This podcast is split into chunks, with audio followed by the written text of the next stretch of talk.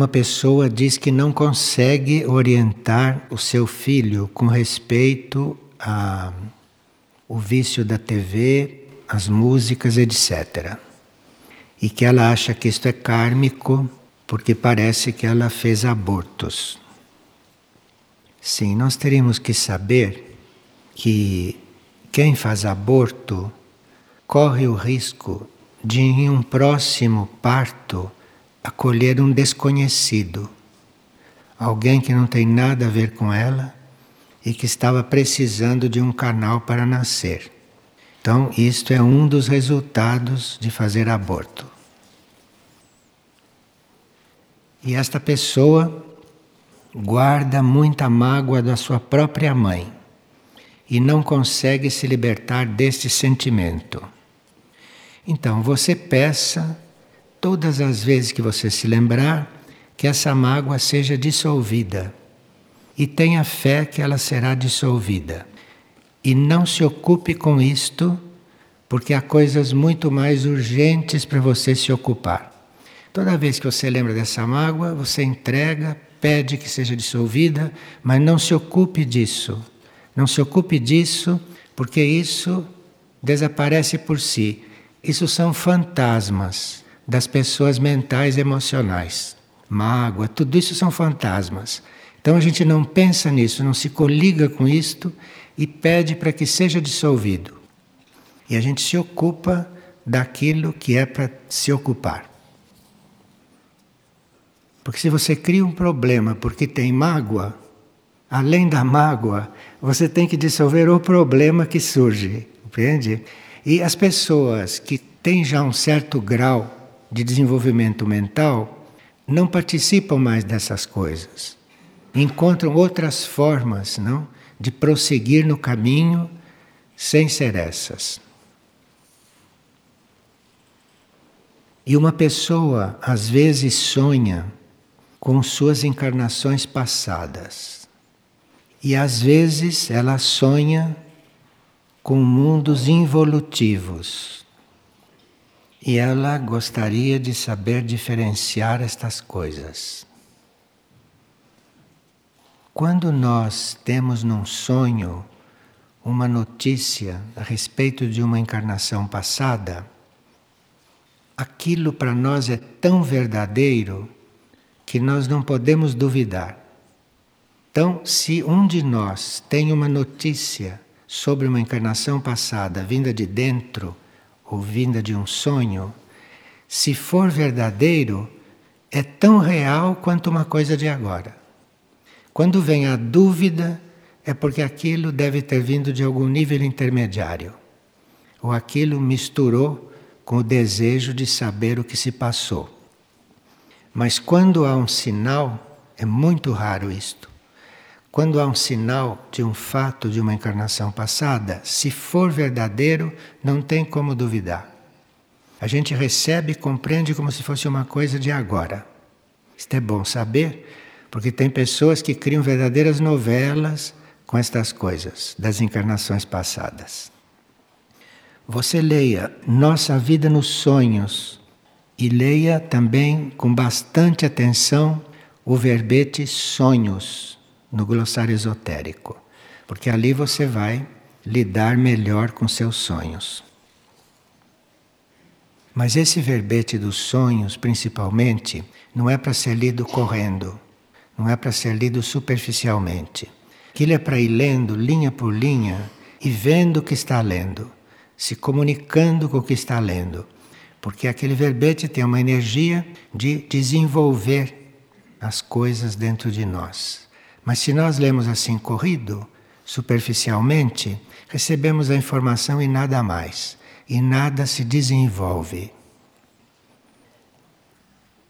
E quais as implicações kármicas de quem comete suicídio sendo portador de um desequilíbrio psíquico?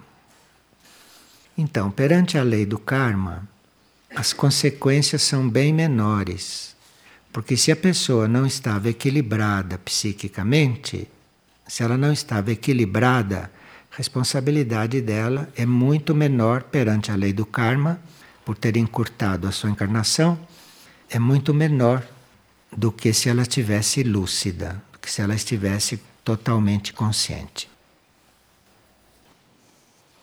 E uma pessoa diz que tem uma filha de 19 anos que insiste em fazer tatuagem.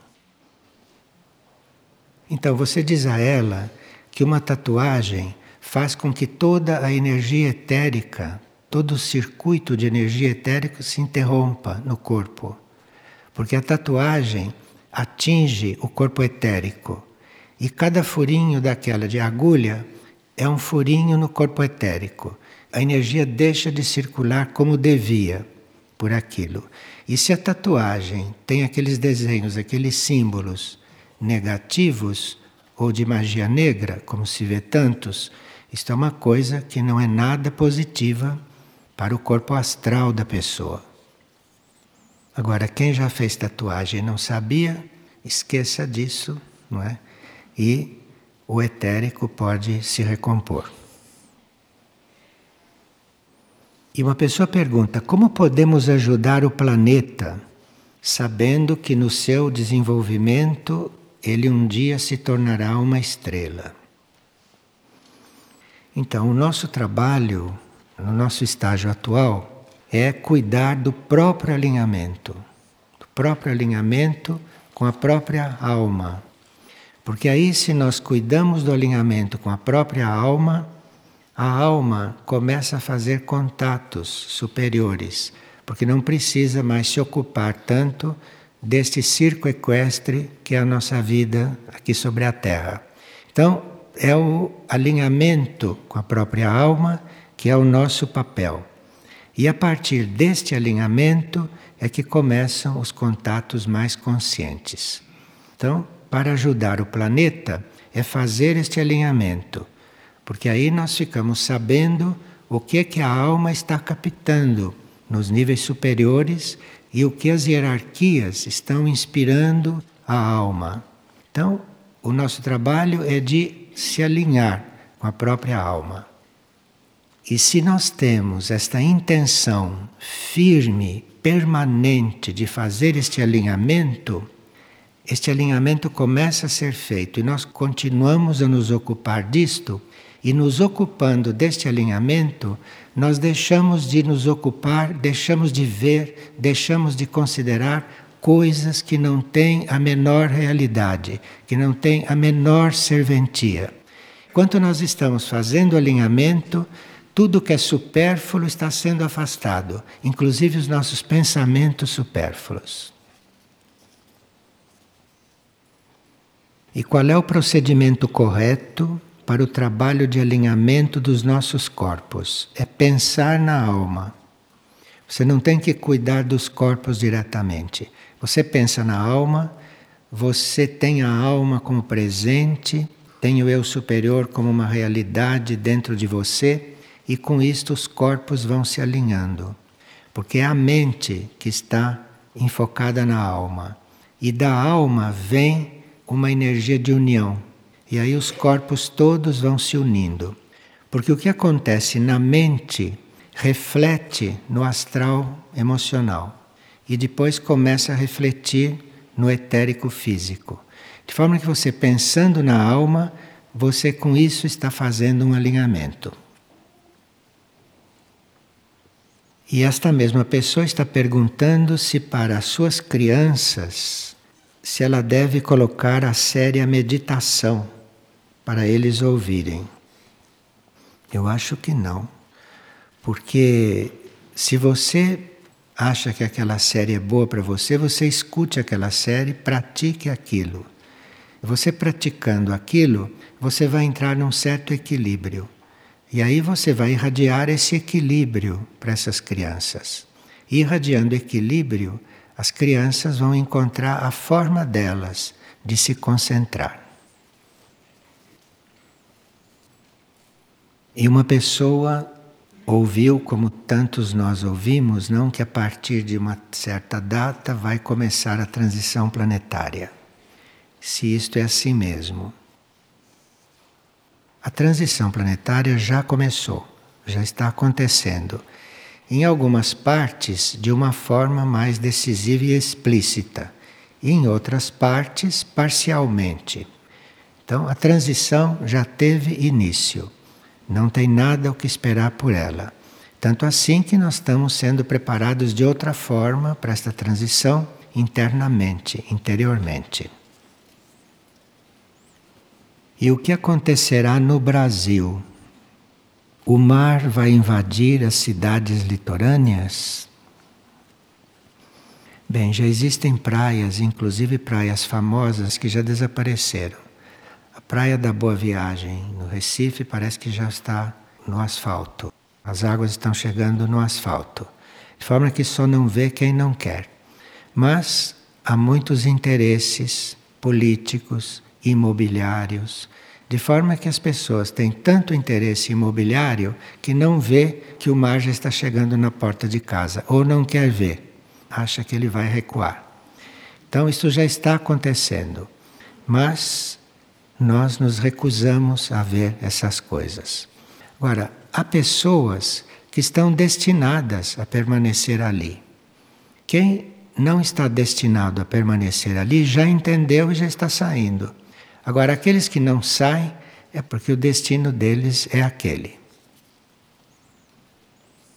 E uma pessoa conhece alguém que disse que está se lembrando de 12 vidas passadas e que ela então vai escrever um livro sobre isso. E ela quer saber se isto é real ou se isto é uma imaginação da pessoa. Para nós sabermos o que aconteceu em 12 vidas passadas e temos que escrever um livro, precisa que este livro seja uma forma de serviço, para que as pessoas leigas possam compreender o mecanismo da reencarnação. Agora, quem tem realmente esta tarefa e que vai escrever um livro sério e verdadeiro, não fica anunciando deste jeito. De forma que precisa esperar o livro sair para a gente ver do que se trata. E aqui tem uma pergunta bem básica, mas que, se ela chegou, é porque serve para muitos de nós. Ela diz que houve pessoas comentarem e falarem de outras. Se ela deve interromper a pessoa e dizer que isto não se faz, né? ou o que ela deve fazer. Olhe, cada um manifesta o próprio ponto. Então, uma pessoa que está falando de uma outra, ela manifesta o ponto em que ela está. E se você estiver num outro ponto, você fica quieta e ora em silêncio. E se tiver que dizer alguma coisa, você diz. Mas nós manifestamos o nosso ponto em tudo que fazemos. E se você está num outro ponto, suba para lá e veja o que fazer. E se pode um aspirante espiritual, pergunta uma pessoa, desenvolver-se espiritualmente em uma cidade moderna? Nós podemos desenvolver espiritualmente em qualquer lugar, porque depende do nosso alinhamento e da nossa intenção. Nós podemos estar até no inferno e ali desenvolvermos. Uma pessoa sonhou que o condomínio onde ela vive estava em chamas. E que ela olhou aquilo e não sentiu apego mas sentiu um alívio. Nesta época, nós teríamos que nos apaziguar com o fogo. Nós teríamos que mudar aquela nossa forma pensamento de que o fogo é destruidor, enfim, estas coisas que as pessoas pensam sobre o fogo. Porque Existe este fogo que nós conhecemos, mas existem também outros tipos de fogos. O fogo não é só esse que a gente conhece. E este que a gente conhece, que aqui queima, que aqui destrói, isto é uma parte, isto é uma forma daquilo que nós chamamos de fogo do espaço, que não é físico é o fogo que não é físico. Mas pelo fogo físico que nós conhecemos e por tudo aquilo que ele representa de força, nós podemos imaginar o que é o fogo do espaço. E esse fogo do espaço, quando se une com o fogo do interior da Terra, do lado interno da Terra, que não é igual ao do espaço e nem este que a gente conhece, quando este do espaço se une com o da Terra, encontra no meio, aqui na superfície, um estado de reação. Então, quando esses dois fogos se unem e não conseguem se amalgamar, então acontece aquelas coisas que destroem continentes inteiros, como já aconteceu na Lemúria, já aconteceu na Atlântida, não é? E pode acontecer a qualquer momento. E a nossa falta de compreensão pelo fogo contribui para isto. Contribui para isto. Porque nós, em nós mesmos, vivemos também em fogo. Nós sentimos o fogo dentro de nós que é um outro tipo de fogo. Nós sentimos o calor dentro de nós, aquilo é parte do fogo, aquilo é parte do elemento fogo. E nós teríamos que nos apaziguar com isto, teríamos que nos harmonizar com isto, teríamos que ter respeito e amor por isto, para que a gente não fique como elemento de conflito nesta união entre o fogo do espaço com o fogo subterrâneo. Nestes momentos, isso está acontecendo de uma forma crítica, tanto assim que se vê os terremotos, se vê os maremotos, não? Muitos são no fundo dos oceanos e nós não temos notícia, nem percebemos. Só vemos que algumas baleias se perdem e chegam até a praia. Isto é porque houve alguma coisa lá no fundo do mar. E isso está acontecendo a todo momento. E nós teríamos que mudar a nossa ideia sobre o fogo, porque nós temos que entrar num outro relacionamento com esta coisa. Nós temos que entrar num outro relacionamento com isto. E nós, se nos lembrarmos o efeito disto, quando reage com o que aconteceu na Atlântida, nós podemos ver o que pode não é, acontecer a qualquer momento. Nós temos um fogo no nosso corpo que se chama o fogo fricativo, não é? que é este fogo da matéria que nos é apresentado como calor. E nós teríamos que descobrir e perceber o fogo em nível de alma. A alma também tem este fogo, só que na alma se chama fogo solar ou elétrico. Este é o fogo da alma. E nós precisamos deste fogo da alma para unir em nós os opostos.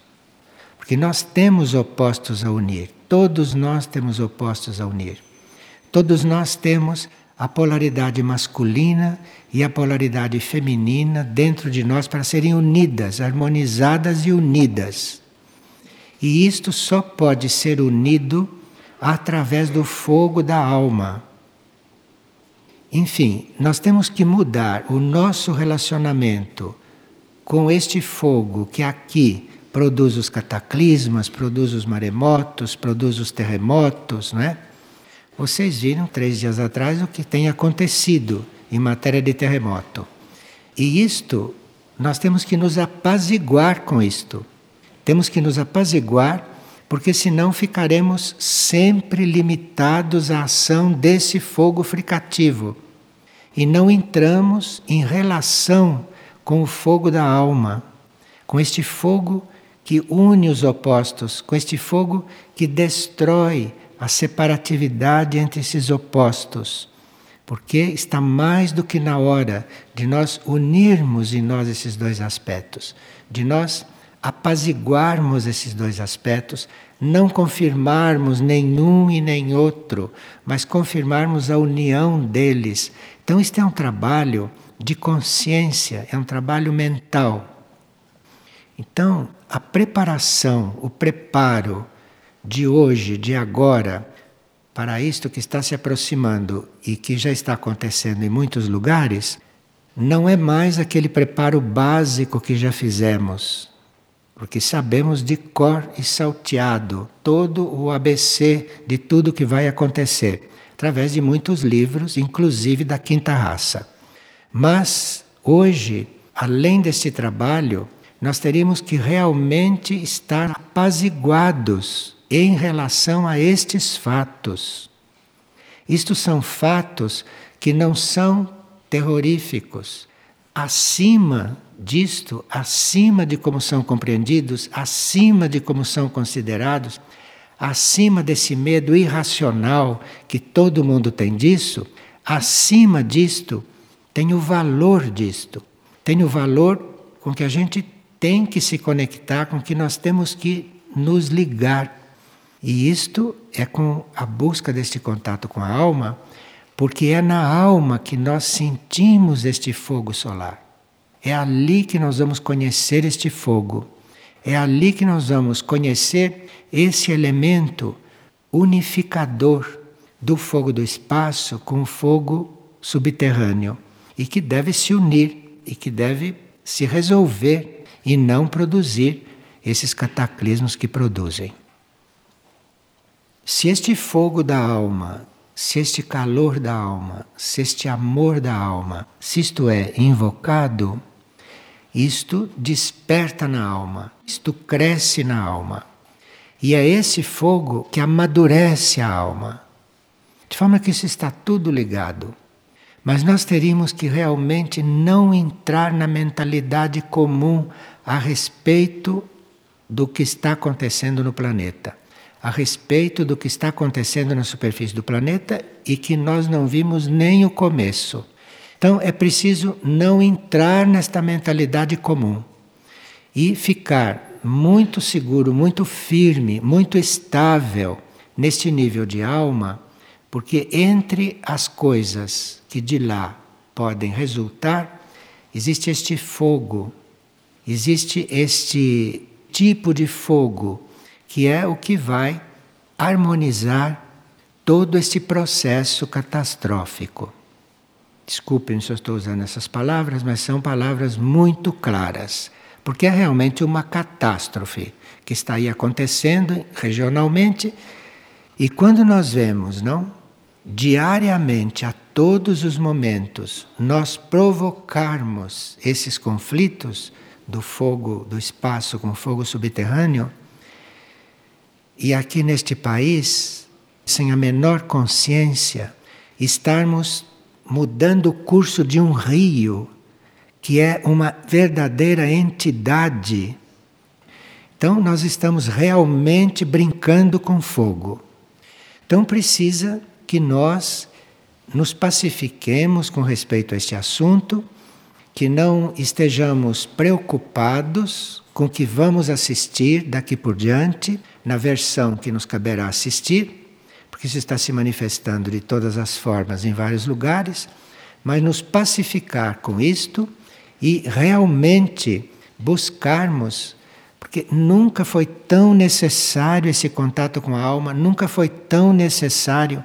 Isto hoje é vital, porque é dali que vem este fogo, que vem este calor, sob a forma de amor também, e que é o que vai resolver esta situação catastrófica deste fogo do espaço que, no unir com fogo subterrâneo, não encontra nesta parte da superfície o elemento de ligação. Então, a contribuição dos seres que são conscientes para isso está muito evidente.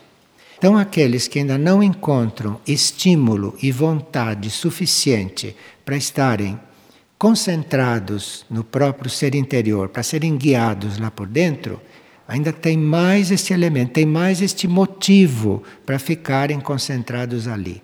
Porque realmente é necessário o contato com este fogo solar, é necessário este contato com esta forma de fogo que nós dispomos no nosso interior, para sermos realmente elementos de harmonia aqui nesses dias de juízo.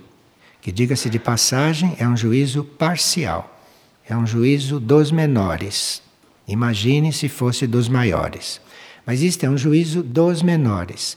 E nós temos mais esta razão para estarmos realmente perfurando, perfurando este espaço que nos está separando deste mundo interno e deste fogo solar.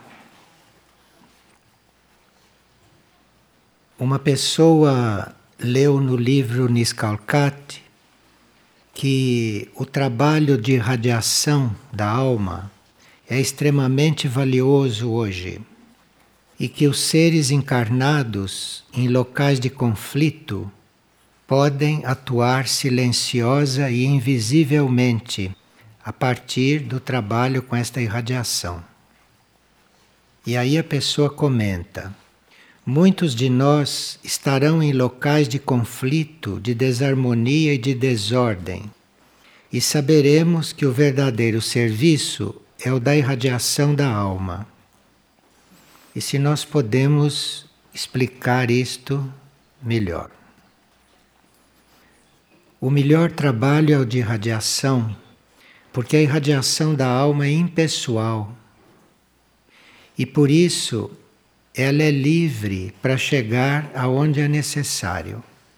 Então, se nós estamos voltados para a alma e ela começa a irradiar, este é o melhor serviço, porque aquilo é imparcial, é impessoal e vai aonde pode ser recebido.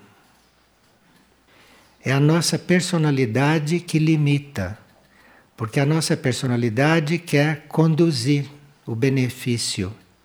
E com isto se gasta muita energia inutilmente, porque a personalidade não sabe da necessidade do outro e conduz uma energia erroneamente, quando aquilo deveria ir para outro lugar.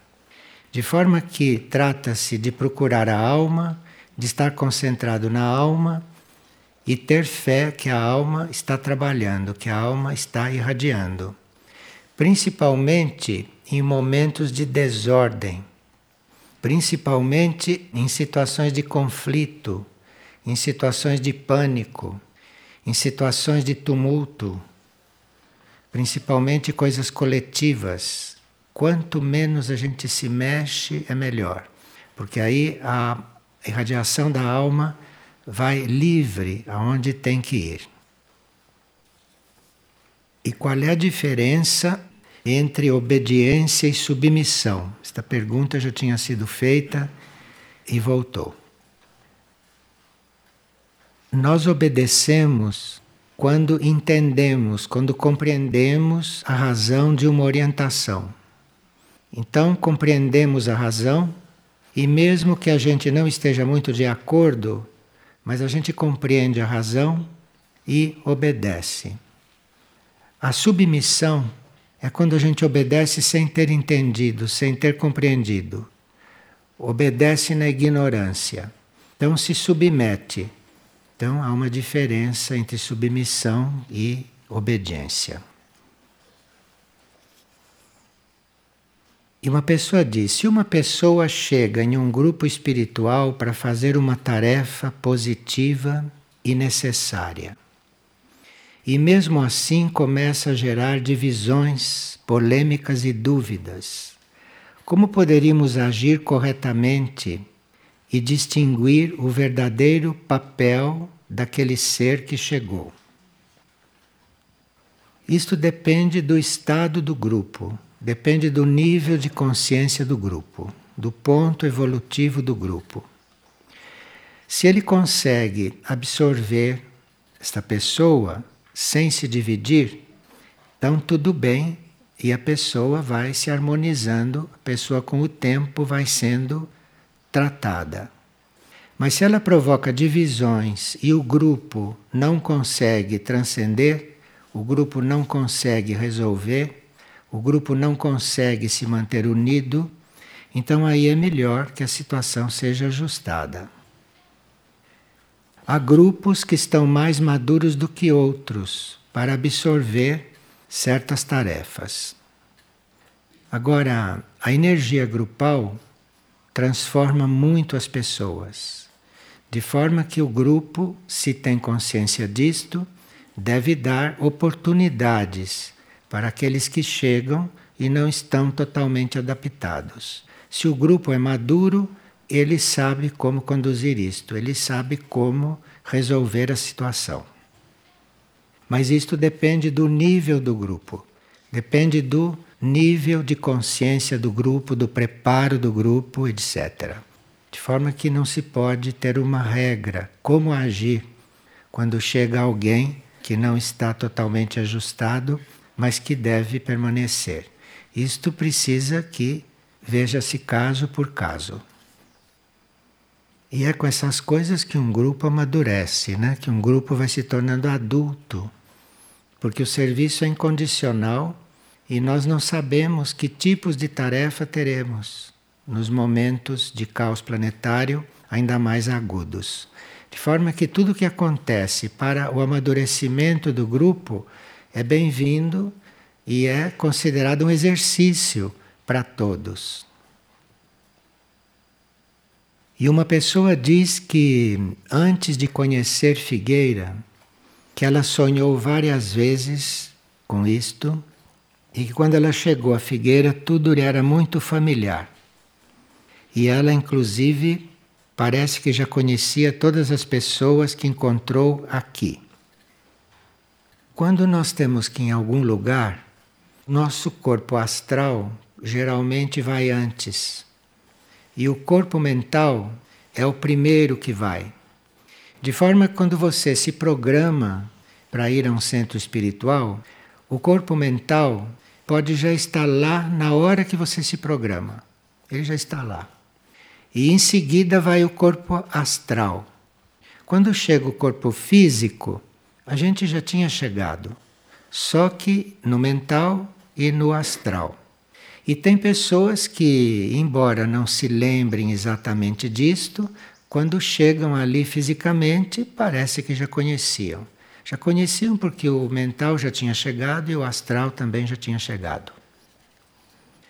O corpo astral segue muito o nosso desejo. De forma que se o desejo é muito grande de chegar aqui, ao astral chega muito tempo antes.